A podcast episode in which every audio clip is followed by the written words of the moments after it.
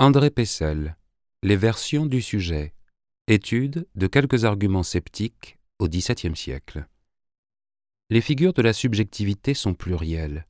Loin d'en proposer un catalogue, André Pessel étudie les formes que le courant sceptique français des XVIe et XVIIe siècles en a proposées et que l'âge classique a symptomatiquement refoulées du côté des productions des libertins ou littératurisées sous la forme de curiosités émanant de Minor.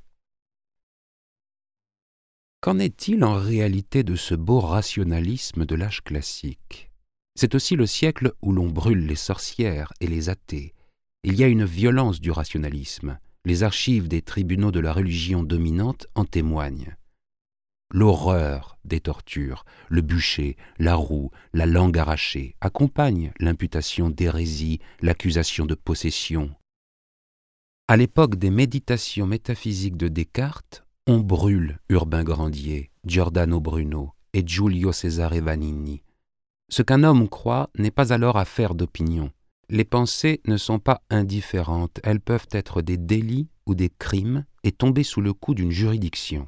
En parcourant aux archives nationales les pièces du procès de Théophile de Viau, Frédéric Lachèvre écrit qu'il s'agit d'un véritable procès d'État, celui du libertinage porté devant le Parlement de Paris par un magistrat de haute conscience, le procureur général Mathieu Mollet, assisté d'un jésuite non moins perspicace, le père Garassus.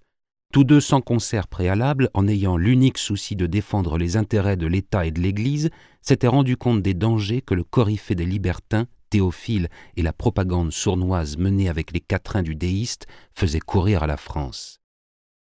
Les travaux des historiens des libertins au siècle dernier ont recensé les procès faits aux déistes et catégorisé le déisme, l'athéisme, le scepticisme comme des doctrines.